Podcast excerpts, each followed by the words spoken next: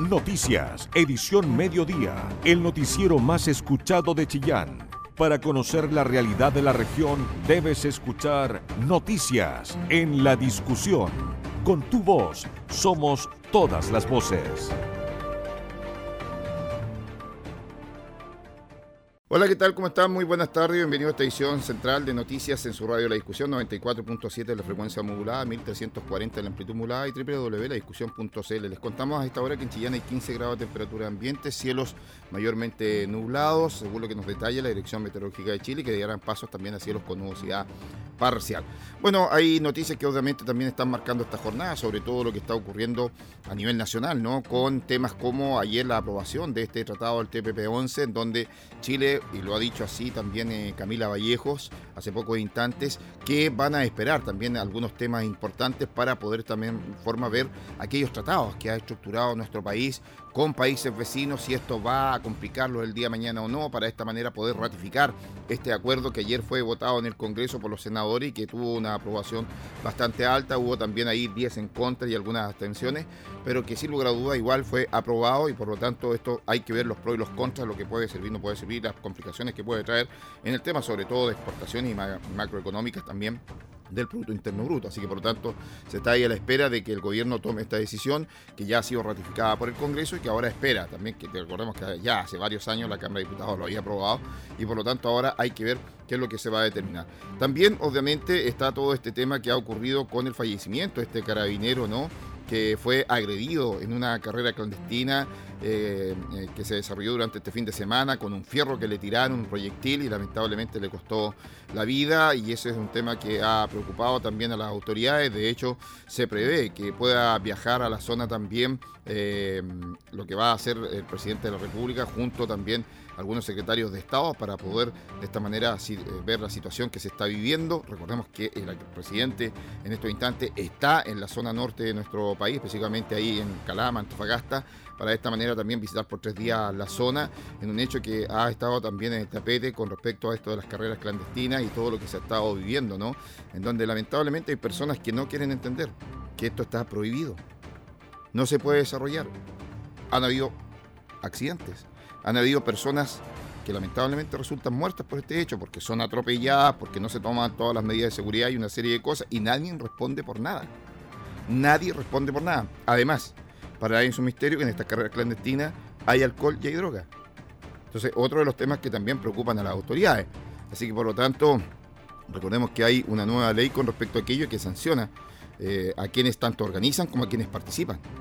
Y por lo tanto, ahora se está pidiendo por parte de las autoridades que las personas que estuvieron en esta carrera clandestina que costó finalmente la vida de este carabinero entreguen a la persona o den el nombre de la persona que lanzó este fierro porque la verdad es que es un hecho que va a seguirse investigando y se va a dar sí o sí con el paradero y finalmente también con el de los organizadores y todo que van a tener que pagar las consecuencias de este hecho. Así que son temas que obviamente están preocupando y bueno, destacar también en nuestro Ñuble todo lo que implica ¿no? esta instancia también de eh, trabajos que se están desarrollando por parte de las policías en conjunto con el municipio para de esta manera también llevar un poquito de seguridad a los barrios, en donde también hay denuncias anónimas de vecinos que se desarrollan por distintos motivos, ¿no? Está el tema de la música alta, hasta altas horas de la madrugada, el tema también, por supuesto, de la consumo de alcohol y droga en algunos puntos específicos, de la venta también. Así que por lo tanto eh, son temas que preocupan y que ahora en adelante van a ser atendidos por eh, justamente la instancia municipal de seguridad que va a trabajar, reitero, con un carabinero en cada uno de estos vehículos para poder brindar un poquito más de seguridad y poder resolver estos problemas que de repente los vecinos no saben cómo hacerlo y que carabineros tampoco da abasto. ¿sí? también tengamos que entender que estamos faltos de carabineros, no solo en Chillán, no solo en Ñuble, sino que en el país. Es un tema y es una realidad. En eso estamos absolutamente de acuerdo. Por eso estamos tan esperanzados, tan ansiosos, porque finalmente nuestras autoridades en conjunto con el director de Carabineros, en conjunto con todos los entes que tengan que estar involucrados, permitan definitivamente tener una escuela de formación acá, en nuestra región, independiente sea de mujeres, sea de hombres o sea mixta. Pero tener una escuela de formación de carabineros, porque en definitiva serán algo así como 250 o 300 carabineros que van a estar ahí capacitándose y que van a poder prestar en algunos días servicios también a la comunidad. Independiente, no estoy diciendo que solamente en Chillán, sino que en comunas también, en donde se produzcan de repente eventos masivos y que necesitan un mayor presentación de carabineros. Podrán estar ellos acompañados de carabineros que ya están ejerciendo su trabajo. Entonces, son temas que obviamente son interesantes y que la gente está esperando, sobre todo los ñublencinos, a que aquello se pueda concretar. Así que, por lo tanto, esas son buenas noticias. Esperamos que todo esto, reitero, vaya en beneficio directo de nuestro país, también con esto del Tratado TPP-11, que, tanto se ha esperado y tanto se ha hablado, que en definitiva permita que los productos chilenos, las exportaciones, sobre todo nuestra zona que es agrícola, en donde hay muchos patkin, puedan también exportar a otros países sin tener que pagar un arancel, lo que es por supuesto también su trabajo y el esfuerzo del trabajo, tanto de las personas como también de quienes trabajan ¿no? en esta actividad tan importante a esta hora.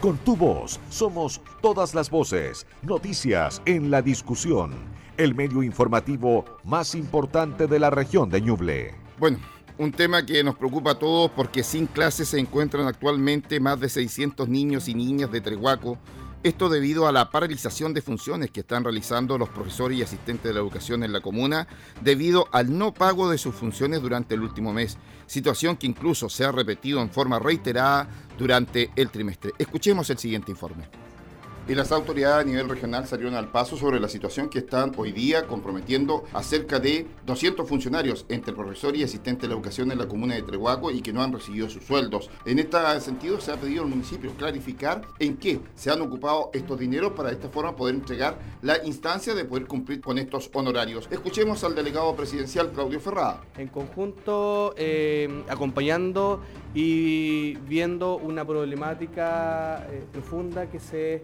está realizando en la comuna de Treguaco nos preocupa, nos ocupa también fundamentalmente eh, la dignidad de los profesores y asistentes de la educación de la comuna de, de y también, por supuesto, nos preocupa y nos ocupa también cada uno de esos niños, niñas y adolescentes que se encuentran hoy sin clase. Es por eso que el Ministerio, a través de su Ceremi de Educación eh, y también desde el Gobierno y la preocupación del Presidente de la República en estos temas, es primordial para dar solución, acompañamiento eh, y una respuesta oportuna eh, y permanente a través del tiempo. Pero también para eso requerimos la colaboración y la corresponsabilidad de todas las instituciones que estamos llamadas también a, hacer, hacernos cargo de temas tan complejos como es la educación. Es por eso que el, llamado también es a la Municipalidad de Tehuaco a ordenar ya sus finanzas, a ordenar también el comportamiento que tiene institucional dentro del sistema de educación y porque desde el punto de vista del Ministerio de Educación está todo el respaldo, está todas las ganas de poder aportar en solución definitiva eh, hacia el no pago de salarios que tienen los funcionarios y funcionarias de la educación de la comunidad de Chihuahua. El Ceremi Educación César Riquelme. En las últimas semanas hemos sostenido numerosas reuniones con funcionarios del DAN de Trehuaco, con el alcalde mismo, con además los gremios, tanto a nivel local como regional, para avanzar en soluciones a esta problemática. Es importante recalcar lo siguiente, este no es un tema que se haya dado solamente ahora en septiembre, sino que en el mes de julio ya no se pagaron los sueldos durante varios días eh, y el ministerio en ese momento tomó medidas que fue eh, la práctica adelantar lo que se llaman fondos de fortalecimiento de la educación pública, que correspondían pagarse en esta semana, pero que en julio se adelantaron al, municipio de Trehuaco las dos cuotas y con esos dineros finalmente se pudo pagar el sueldo de julio y agosto. Eh, y parte lo de agosto. Sin embargo, ya en septiembre nuevamente el municipio se encuentra en cesación de pago de los sueldos de los trabajadores de la educación, tanto a nivel de cotizaciones como a nivel de sueldo líquido, sin considerar además una serie de descuentos que tienen que ver con cuotas sindicales, con pagos eh, de sistemas de crédito, etcétera, etcétera, que también se encuentran impagos. Eh, recordar además de que el municipio de Trehuaco arrastra una deuda de cotizaciones de alrededor de 700 millones de pesos de hace tres años atrás y que al aprobarse la ley miscelánea que presentó el gobierno, podría, por lo tanto, el gobierno pagar esas directamente, el ministerio pagar con los fondos retenidos, pagar directamente esas cotizaciones. Por lo tanto, es importante el aprobar esa ley miscelánea. Sin embargo, lo que pasa en septiembre es otra cosa y tiene que ver con los sueldos, no con las cotizaciones de hace tres años atrás.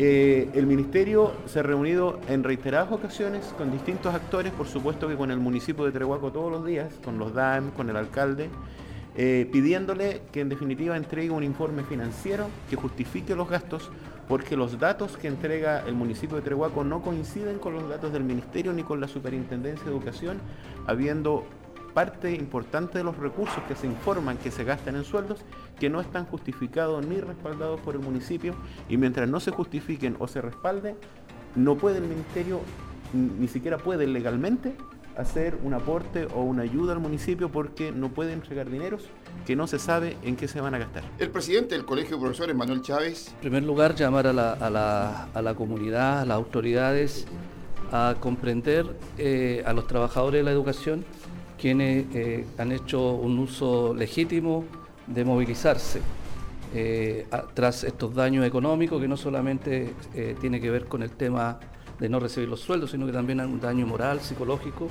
Hay colegas que están dando explicaciones a sus arrendatarios, por ejemplo, ellos arrendan, algunos no pueden viajar a Trihuacos, no son, no son de la misma ciudad, y por lo tanto hay un daño moral, un daño psicológico, porque ven, eh, los hijos ven a sus padres con, problemados, tristes, eh, muy, en una situación muy deprimida y, ese daño moral, psicológico, nadie se va a hacer cargo. Eh, nosotros esperamos de que las autoridades de Treguaco, a quienes corresponda, asuman sus responsabilidades y que la autoridad persiga, si es necesario, penalmente a aquellos que de algún modo están causando toda esta problemática a nuestros eh, colegas trabajadores de la educación en la comuna de Trehuaco. El presidente de los asistentes de la educación, Miguel Gaete. Como lo señalé hace poco a ustedes, la verdad es que aquí hay un, problema que no es, financiero, un problema de administración. Y evidentemente las trabajadoras y trabajadores no están en condiciones de poder renunciar a sus derechos. Y esto ha venido ocurriendo desde hace mucho tiempo. Por eso es que nosotros estamos respaldando fuertemente a, nuestra organización base, en conjunto también con el Colegio de Profesores, para que este tipo de situaciones se corrija y los que son responsables finalmente sean, sean debidamente sancionados. Porque no puede ocurrir que aquí nadie se haga responsable de, esa situación. ¿ya? Eh, yo creo que eso es fundamental. Eso no puede no puede transformarse en que se solucione un problema, que el Ministerio haga un tremendo esfuerzo, que las autoridades comunales no puedan responder a los requisitos que se le piden y que finalmente nadie resulte responsable. Eso no puede ocurrir. Es, con eso, es, en eso tenemos que ser claros y tenemos que ser directos. De esta manera, el municipio de Trehuaco tiene que justificar cerca de 100 millones de pesos que le han sido asignados por parte de adelantos del Ministerio de Educación y que hasta este minuto no han sido justificados. Toda la información que te interesa. Noticias en la discusión 94.7 FM. Y Luz Verde tendrá las peticiones realizadas por vecinos a la municipalidad para autorizar el cierre de pasajes tras la publicación del decreto correspondiente en el diario oficial. Solo en Chillán se van a utilizar seis proyectos presentados a los que ya se van a sumar los que lleguen a partir de la primera semana de noviembre. Ahora bastará que un 80% de los vecinos estén de acuerdo con la iniciativa y se podrá mantener cerrado hasta por 10 horas seguidas. Marlene Guerrero nos entrega antecedentes. De 7 a 10 horas continuas de cierre, rejas de hasta 3 metros de alto y la aprobación de un 80% de vecinos son parte de las exigencias del nuevo reglamento que autoriza el cierre y controles de acceso a calles, pasajes o conjuntos habitacionales por motivo de seguridad que se publicó en el diario oficial el pasado sábado 8 de octubre. A partir de entonces, el alcalde de Chillán, Camilo Benavente, dijo que espera redactar junto a su equipo municipal la ordenanza que se requiere para que los vecinos que presenten este tipo de proyectos puedan hacerlo de manera oficial a partir de la primera semana de noviembre. Actualmente hay seis solicitudes formales para este tipo de cierre, a los que no se les había podido dar la autorización por no existir una ley que las respalde. Sin embargo, Y en una ceremonia encabezada por el gobernador regional Oscar Crisóstomo, en donde además participaron el delegado presidencial, Luis Cisterna, los consejeros regionales Eduardo Renlich, Juan Riquelme e Iter Estuardo y el encargado regional de la Agencia de Sustentabilidad y Cambio Climático, Felipe Torres, se dio inicio a la implementación del acuerdo de producción limpia desarrollado vitivinícola sustentable para el Valle de Tata, iniciativa firmada por la Agencia de Sustentabilidad y Cambio Climático, además de la Cooperativa Agrícola y Vitivinícola Cerro Negro de Quillón. Este trabajo colaborativo va a beneficiar a 72 pymes ubicadas en las comunas de Quillón, Coelemu, Portezuelo, Quirigüe, San Nicolás, Trehuaco, Ranquil, Copquecura y Ningüe. Será cofinanciado por el Gobierno Regional de Ñuble con recursos del Fondo Nacional de Desarrollo Regional por 200 millones de pesos, esto en el marco del Programa Especial de Gestión Territorial para Zonas Rezagadas. El 70% de los recursos va a ser focalizado en adelantar un plan de inversión en tecnologías limpias. El gobernador Oscar Crisóstomo valoró esta instancia, pues señaló que como gobierno regional hemos impulsado un sello diferenciador en Ñuble respecto de la sustentabilidad, particularmente en el área vitivinícola. Este acuerdo de producción limpia es aún más importante para que los productores del Valle de Itata ofrezcan no solo un vino y uva de calidad, sino que además tenga un valor agregado son 72 productores que van a recibir asesorías y capacitaciones especializadas en producción limpia y sustentable y serán certificados. Una vez que se implementen las acciones que establece el acuerdo, lo que les va a otorgar una mayor credibilidad frente al mercado y sus clientes. Esta iniciativa promueve la eficiencia energética y las energías renovables, la gestión sustentable del recurso hídrico y los residuos sólidos, así como la implementación de un plan de manejo integrado de plaguicidas, entre otras acciones que van a permitir generar ahorros de vinos con un valor agregado y un mayor nivel tecnológico de trazabilidad, lo que va a poder posibilitar y aumentar la competitividad y acceder a nuevos mercados porque tu opinión nos importa. Escuchas Noticias en la Discusión. Y conexiones fijas a Internet en Ñuble crecieron un 10,9% en 12 meses. Si bien la expansión fue la quinta más alta del país, la tasa de conexiones por habitantes en Ñuble sigue siendo la más baja a nivel nacional. Roberto Fernández con los detalles. Entre junio de 2021 y junio de 2022, las conexiones fijas a Internet en la región de Ñuble se incrementaron 10,9%, al pasar de 73.818 a 81.886 conexiones, según la más reciente estadística publicada por la Subsecretaría de Telecomunicaciones Subtel. Se trata de una de las mayores expansiones del país. De hecho, el alza de Ñuble superó el promedio nacional de 8,1% de crecimiento en 12 meses y se ubicó en quinto lugar en el país, superada por la Araucanía, Los Ríos, Valparaíso y O'Higgins. Pese a lo anterior, Ñuble sigue exhibiendo la tasa de conexiones fijas por habitante más bajas del país, con 0,15 conexiones por habitante, mientras que el promedio nacional alcanzó a 0,22, con el liderazgo de Magallanes, que registró 0,28 conexiones por habitante. A nivel comunal, en tanto, Chillán es la que concentra el mayor número de conexiones fijas, al totalizar 53.982, es decir, el 66% del total. Le siguen San Carlos, Chillán Viejo, Yungay y Bulnes. Y en el otro extremo figuran Ñiquén con 37 conexiones, Ranquil con 51 y Portezuelo con 57. Al comparar las tasas de conexiones por habitante a nivel comunal, se observa el liderazgo de la capital regional con 0,29 conexiones, seguida por Chillán Viejo con 0,15. En tanto, todas las demás comunas muestran una tasa inferior al promedio regional de 0,15 conexiones. Al respecto, el Ceremi de Transporte y Telecomunicaciones de Ñuble, Javier Isla, reconoció que las tasas siguen siendo bajas en la región y anticipó que hacia 2025 el panorama en Ñuble será completamente distinto. La pandemia nos cambió el paradigma y con esto la conectividad digital ya forma parte del cotidiano de las personas y no solo para ocio y esparcimiento, sino que también para el desarrollo laboral y educacional de millones de personas. Sabemos que esta realidad y necesidad impactó fuertemente en nuestra región debido a su configuración rural, donde poseemos penetración de Internet fija muy por debajo del promedio nacional. No obstante, creemos que con el programa de Fibra Óptica Nacional, el cual comenzará su operación en diciembre de este año, sumando el proyecto Fibra Óptica Rural Ñuble y Última Milla, al año 2025 pasaremos de ser la región con menos conexión domiciliaria a la mejor conectada. Se conectarán más del 95% de las casas de Ñuble y con esto esperamos crear una equidad territorial entre todas las personas independientes si viven en una ciudad o en un lugar rural. Esto es uno de los objetivos que tenemos y que nos manda todo nuestro presidente Gabriel Boric, hacer todos los esfuerzos para que los proyectos de conectividad lleguen a buen puerto y con esto potenciar una equidad territorial para todos y todas. Información veraz, con periodistas de verdad, noticias en la discusión. Y la Comisión de Libertad Condicional de la Corte de Apelaciones de Chillán acogió cinco de las 102 solicitudes de internos de las diversas unidades penales de la jurisdicción que postularon a este derecho durante el segundo semestre de este año. Felipe Omar nos entrega más antecedentes.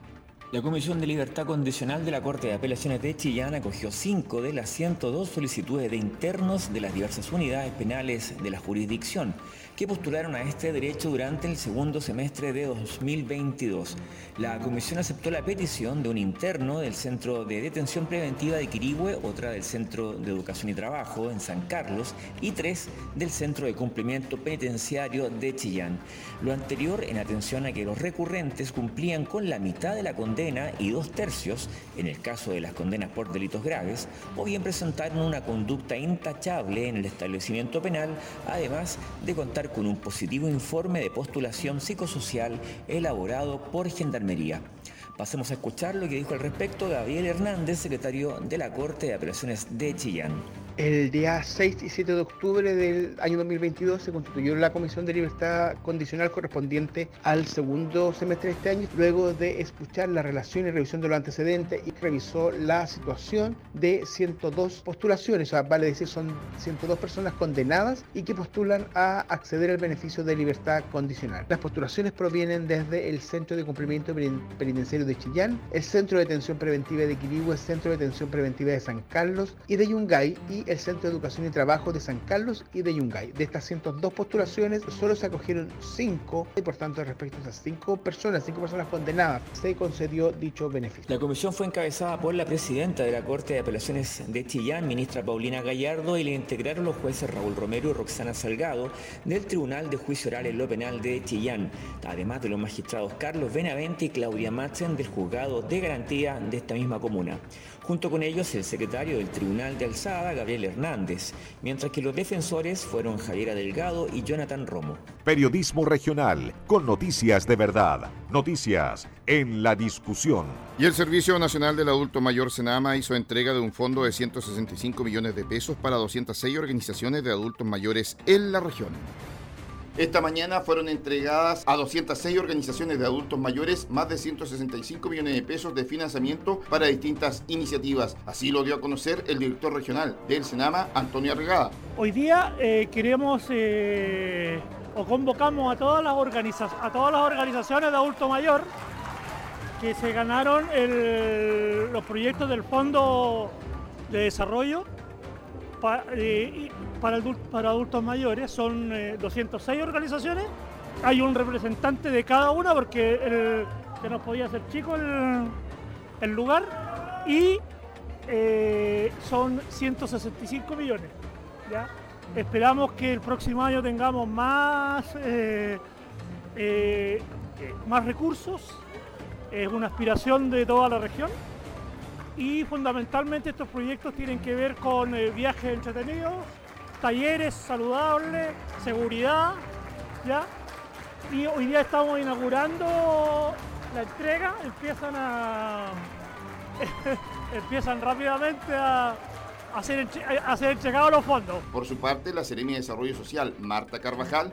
Efectivamente, como dice el director, hoy día nos reunimos con las organizaciones de adultos mayores que se beneficiaron con este fondo del adulto mayor, es un fondo autoconvocado que lo que pretende es poder potenciar la organización de las personas mayores y en eso se agradecemos a los distintos municipios y delegaciones provinciales y regionales que potenciaron la creación de estos proyectos y así poder favorecer que se ganaran estos proyectos. Así que estamos muy contentos, están emocionados ya los usuarios, quieren recibir sus fondos para poder, poder comenzar. La actividad se llevó a efecto a las 11 de la mañana en el Salón Lázaro Cárdenas de la ciudad de Chillán. Con tu voz somos todas las voces. Noticias en la discusión. El medio informativo más importante de la región de Ñuble. Y el Congreso finalmente aprobó y despachó el Tratado TPP-11. Sin embargo, el gobierno anunció que va a esperar a la resolución del side leader a cartas laterales para promulgarlo, lo que podría tardar unos meses. En Ñuble, el senador Sangüesa y el convencional y ambientalista César Uribe discrepan sobre los efectos del polémico acuerdo comercial. Isabel Charlín con más antecedentes. Por amplia mayoría, el Senado aprobó ayer el Tratado Integral y Progresista de Asociación Transpacífico, más conocido como TPP-11. Por 27 votos a favor, 10 en contra y una abstención, el proyecto de acuerdo pasa ahora a la Cámara de Diputadas y Diputados para comunicarle al Ejecutivo su aprobación en el Congreso Nacional. Entre los senadores locales, Gustavo Sangüesa de la UDI aprobó el tratado, mientras que Loreto Carvajal del PPD no votó por encontrarse con permiso constitucional. La canciller Antonia Rejola agradeció el trámite de aprobación del instrumento internacional y dio cuenta de las preocupaciones del Ejecutivo respecto de los denominados mecanismos de solución de controversias y la estrategia de las side letters o cartas laterales para acordar con otros países integrantes del tratado evitar el polémico mecanismo de resolución de controversias. Una vez promulgado y ratificado el acuerdo, entrará en rigor 60 días después de dicho acto. Respecto de cuánto durará este proceso, Urrejola dijo que tiene prioridad y que espera que no tarde dos años como ha ocurrido en otras instancias. El senador de la UDI, Gustavo Sangüesa, destacó la aprobación del tratado ayer en la Cámara Alta. Que sin duda beneficia a nuestro país en, muchos aspectos. Eh, sin lugar a dudas, el poder tener acceso a un mercado de más de 500 millones de personas es una tremenda oportunidad para el desarrollo de las exportaciones de nuestro país, porque esto permite llegar con aranceles eh, cero en el tiempo. Y además, eh, para las importaciones también es bastante significativo, ya que eh, esto también permite que los productos que traemos lleguen con menor valor. Muchas especulaciones han, han, existido respecto a este tratado, se han ido desmintiendo una a una. Finalmente, yo creo que lo más valorable que tiene este tratado es que trasciende a un gobierno. Esto, eh, las conversaciones comienzan en el gobierno de la presidenta Bachelet y se van desarrollando y terminan en el gobierno del presidente eh, Sebastián Piñera, quien es el que envía este proyecto al Congreso. Desde la vereda de las organizaciones sociales, el ex convencional e integrante del Movimiento Socioambiental de Chile, César Uribe, cree que la firma del TPP-11 es un retroceso. Eh, para nosotros la firma del TPP-11 es un retroceso Em, porque de alguna manera viene a, petrificar un modelo de desarrollo que en Chile que se basa en la explotación, en la sobreexplotación de los recursos naturales, con todas las afectaciones que eso conlleva, con la destrucción del medio ambiente, con la contaminación, con la afectación a las comunidades que habitan lugares que, están siendo explotados, digamos, con proyectos de distinto tipo. Podemos pensar en las forestales, podemos pensar en las termoeléctricas, en la hidroeléctrica, en la salmonera, en la minería, etc. Em, y en ese sentido, lo que ya conocemos, las zonas de sacrificio, por ejemplo, de alguna manera eh, sabemos y sentimos que se vienen a, a petrificar, a mantenerse en el tiempo, digamos, a no avanzar en algo tan necesario como, como crecer, como desarrollarnos, respetando el medio ambiente, respetando las comunidades. Luego de la votación de ayer, un grupo de senadores oficialistas liderado por Daniel Núñez presentó dos declaraciones interpretativas. Sin embargo, las sugerencias fueron rechazadas en el Senado por 22 votos en contra y 8 a favor. Además, el senador independiente Karim Bianchi anunció su reserva de constitucionalidad sobre el acuerdo, puesto que a su juicio faltaría un pronunciamiento de la Corte Suprema sobre normas del tratado. Todos los puntos de vista, con todas las voces, en el medio más confiable de la región de Ñuble. La discusión.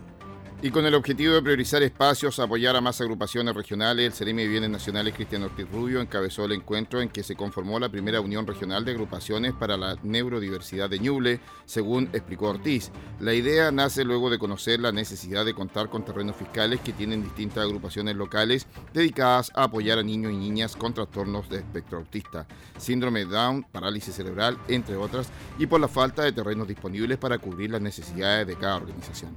Como Ministerio señaló hemos sido mandatados por el presidente Gabriel Boris y la ministra Javiera Toro a darle un buen uso a la propiedad fiscal y que mejor manera de hacerlo que apoyando a organizaciones que cumplen un rol importante dentro de esta sociedad, como aquellas que prestan ayuda a familias que tienen niños con algún tipo de problemas neurológicos lamentablemente no tenemos la capacidad para poder entregarles terreno a cada una de las organizaciones. Por lo mismo, encabezamos este encuentro en donde finalmente se ha decidido a conformar esta unión regional, la que se podrá contar con un espacio fiscal para construir a futuro un centro terapéutico que va a beneficiar a niños y niñas de distintos puntos de Ñuble, señaló el CENEMI. En la instancia también participó la delegada presidencial Rocío Ismeri, quien destacó que la iniciativa va en directa relación con las políticas impulsadas por el gobierno. Desde la delegación estamos muy contentos por lo que se logró, porque la unión de las agrupaciones en torno a sus objetivos en común es lo que como gobierno queremos potenciar, unir diversas organizaciones con un sueño común y que puedan concretar pronto este centro de terapia para niños y niñas con alguna condición neurodivergente, que es un hito muy importante, señaló. Toda la información que te interesa. Noticias en la discusión 94.7 FM. Y la Seremi de Salud y la Municipalidad de Chillán se sumaron a la campaña Bancas Verdes de la Organización Panamericana de la Salud, la cual tiene como objetivo promover los espacios seguros para conversar sobre problemas de salud mental. Esta mañana se llevó a efecto la instancia de colocar una banca pintada de color verde y que se va a replicar en distintas plazas y sectores poblacionales para de esta manera poder llevar a la instancia de la reflexión sobre lo que ocurre hoy en materia de salud mental. Escuchemos a la Seremi de Salud, Jimena Salinas. Bueno, este es un hito que está enmarcado en el ámbito de la salud mental. Eh, simboliza este acto eh, todo lo que estamos visibilizando en cuanto a los problemas de salud mental de nuestra población post pandemia y todo lo que se ha venido generando desde antes. Entonces el tema es pintar una banquilla de color verde que simboliza eh, el escuchar, el estar atentos, el visibilizar este problema de salud mental que puede estar afectando a nuestra población. La idea es a través de nuestro presidente primero, ¿no es cierto?, que hizo el gesto, es comenzar a pintar eh, a nivel nacional en distintos lugares eh, para visibilizar este problema. Bueno, esta bajada viene eh, desde el nivel central. Prontamente vamos a tener un teléfono habilitado para escuchar los problemas de la población y poder eh, dar solución ¿verdad? a los problemas que, que ello ha traído. El alcalde de Chillán, Camilo Benavente. Dando este escaño simbólicamente de color verde, ¿cierto? Lo que en la Semana de la Salud Mental tiene que ver con eso, con que en nuestros espacios públicos también la gente pueda reflexionar, pueda sentirse cómodo, pueda sentirse en un lugar eh, amable que le permita a las ciudades poder compartir, ¿cierto? Y por lo tanto, simbólicamente lo que se ha dicho el gobierno es que en todas las ciudades de nuestro país ojalá empecemos a pintar espacios para la reflexión, para reencontrarnos, para poder de alguna manera también sociabilizar. Si hay una situación que tributa a la mejor salud mental, sin duda es eh, disfrutar la naturaleza y socializar. Y en las plazas normalmente se hace eso, se conversa, se comparte y por eso que este símbolo tiene que ver con eso. Así que junto a la Ceremi vamos a pintar este escaño en nuestra plaza eh, Pedro Lago Marchán, la plaza que llamamos nosotros San Francisco, que está frente justamente a la iglesia de San Francisco. Una iniciativa que se va a ir replicando en distintos espacios públicos, tanto del centro de la ciudad de Chillán como también en sectores poblacionales. Porque tu opinión nos importa. Escuchas noticias en la discusión. Iquillón se transformó en la primera comuna del país en implementar patrullajes mixtos entre seguridad municipal y carabineros. Plan piloto se va a extender al resto de las comunas de Ñuble y va a permitir incorporar a un carabinero a bordo de un vehículo municipal durante el trabajo preventivo que se realiza por distintos sectores de la comuna. Guillermo Escares nos entrega antecedentes. Fueron ocho los funcionarios de las oficinas de seguridad ciudadana y de emergencia, ambas pertenecientes a la municipalidad de Quillón, los que fueron capacitados por carabineros a través del recién creado departamento OS-14 en diversos tópicos teóricos prácticos como es la conducción de vehículos de seguridad ciudadana, seguridad personal, reforzamiento jurídico, comunicación con central telefónica, desenco y primeros auxilios. Durante una semana el personal municipal de Quillón se mantuvo bajo la inducción del suboficial mayor Hugo Moncada, culminando esta con una certificación. Consultado al alcalde de la comuna, Miguel Peña, por esta iniciativa manifestó tenemos tres vehículos hoy día operativos, tenemos ocho conductores que están siendo altamente capacitados, no tan solo con la licencia, sino que también las destrezas, en las habilidades que tienen que tener y en los compromisos de mantener un vehículo, de poder trabajar con carabineros en estas rondas preventivas que se van a hacer. Ya no van a contar con que siempre van a andar solos, sino que también carabinero de nuestra comuna va a, tener, va a poder eh, desplazarse con ellos.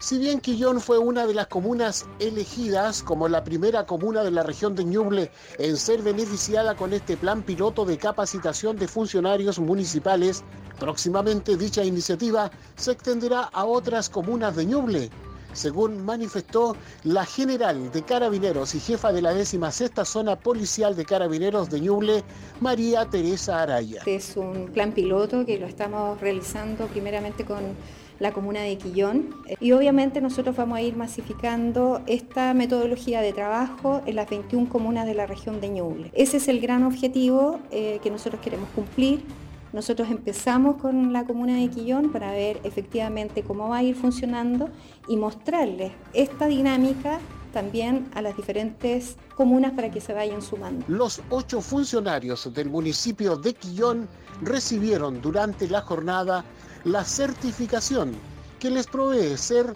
capacitados para la conducción de vehículos de emergencia, principalmente en el ámbito policial, para de esa manera trabajar en la comuna. Sin duda que el curso, el trabajo mancomunado entre la municipalidad, carabineros, generará una mayor sensación de seguridad a los vecinos de Quillón, quienes se verán beneficiados con, en este caso, con una respuesta más eficiente a sus necesidades, tanto en los patrullajes como en la atención de situaciones de emergencia.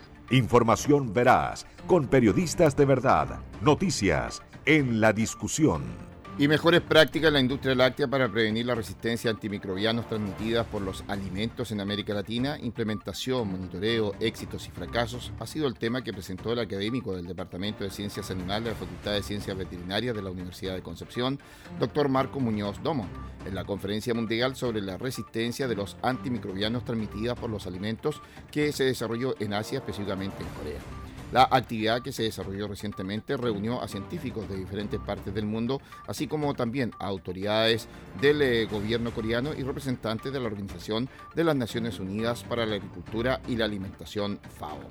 El evento es una instancia para evaluar y analizar el fenómeno del aumento de la resistencia a antimicrobianos que se ha observado en las comunidades a nivel mundial. Estudia el rol que pueden tener los alimentos y sus prácticas de producción sobre este fenómeno. Este trabajo de análisis utiliza los conceptos epidemiológicos integrales de la próxima Una Salud. Nos han mostrado también que gracias a ello se articulan en el análisis otros temas vigentes para el mundo, como lo es el impacto del cambio climático en la producción de alimentos y la emergencia sanitaria producto de la pandemia, explicó el experto. En el encuentro mundial, se trataron varios rubros productivos, entre los que destacó la lechería. Sobre esta materia, el doctor Marco Muñoz explicó que me correspondió presentar la situación de la lechería en Chile y Latinoamérica, en donde en general existe un buen desempeño, pero también existen espacios para mejorar, por lo tanto se debe evaluar la forma sistemática de la situación de lo que pasa en este rubro en América Latina y sus diversos sistemas de producción de leche, sobre todo después de la pandemia que nos enseñó de manera explícita que los mecanismos en los cuales algunos patógenos adaptan a condiciones cambiantes es rápida y eficiente y por lo tanto el aparecimiento de microorganismos que tengan la característica de desarrollar resistencia a múltiples antimicrobianos. Con tu voz somos todas las voces, noticias en la discusión el medio informativo más importante de la región de Ñuble. Proyectos y experiencias de emprendimiento basados en energías renovables y eficiencia energética serán expuestos este 20 de octubre en el Teatro Municipal de Chillán con ocasión del tercer seminario sobre el tema convocado por la Cámara de Comercio local. El presidente de la Cámara de Comercio, Alejandro Lama, está invitando a participar del tercer seminario de energías renovables que se va a desarrollar este 20 de octubre en el Teatro Municipal entre las 9 y las 13 horas. Habrán tres exponentes que estarán presentes en esta actividad. Escuchemos al presidente de la Cámara de Comercio. Le hace una invitación amplia a toda la comunidad de la región de Ñuble a participar del tercer seminario de energía renovable, eficiencia energética y economía circular. Este seminario va a estar dictado por 13 académicos de las universidades de eh, la Universidad Católica Santísima de la Concepción, de la Universidad de Concepción y de la Universidad del Biobío. Tres destacados académicos que cada uno va a abordar diferentes temáticas. Eh, energía renovable, el profesor Aníbal Morales, eh, don Claudio Saror va a hablar sobre eficiencia energética, él es un académico de la Universidad de Concepción, y don César Salazar sobre economía circular, académico de la Universidad del Biobío. Los esperamos entonces este próximo jueves 20, desde las 9 hasta las 13 horas, en el Teatro Municipal, en la sala eh, Claudio Rau, en donde además habrá expositores locales, empresas destacadas de, de Ñuble, como Grecia Ulloa, Ferretería Madrid, Copelec, que van a tener muestras de equipos que son eficientes en el consumo energético. Así que la invitación desde nuestro gremio es para que participen y vean toda la tecnología nueva que se nos viene en tema de ahorro energético. No tiene costo, eh, se pueden inscribir a través de un código QR que está acá en mi espalda, pero se va a difundir a través de mail a todos los socios y a la red gremial de Ñuble, donde están diferentes cámaras de toda la región de Ñuble. Y por supuesto hay un mail también que se llama eh, Nació hace cuatro años atrás, eh, esta es la tercera versión, eh, el año pasado se hizo pero vía Zoom. Eh, esto está con el aporte y el apoyo de Cercotec.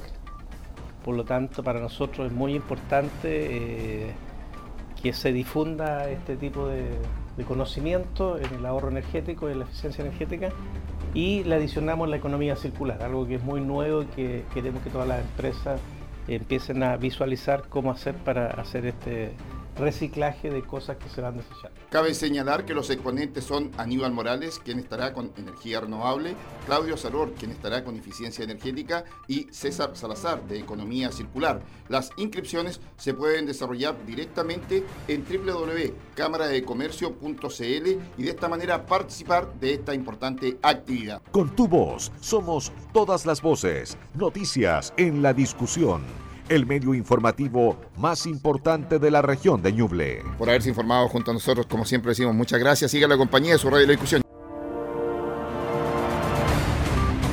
Noticias, edición mediodía, el noticiero más escuchado de Chillán, periodismo regional con noticias de verdad, en la discusión, con tu voz, somos todas las voces.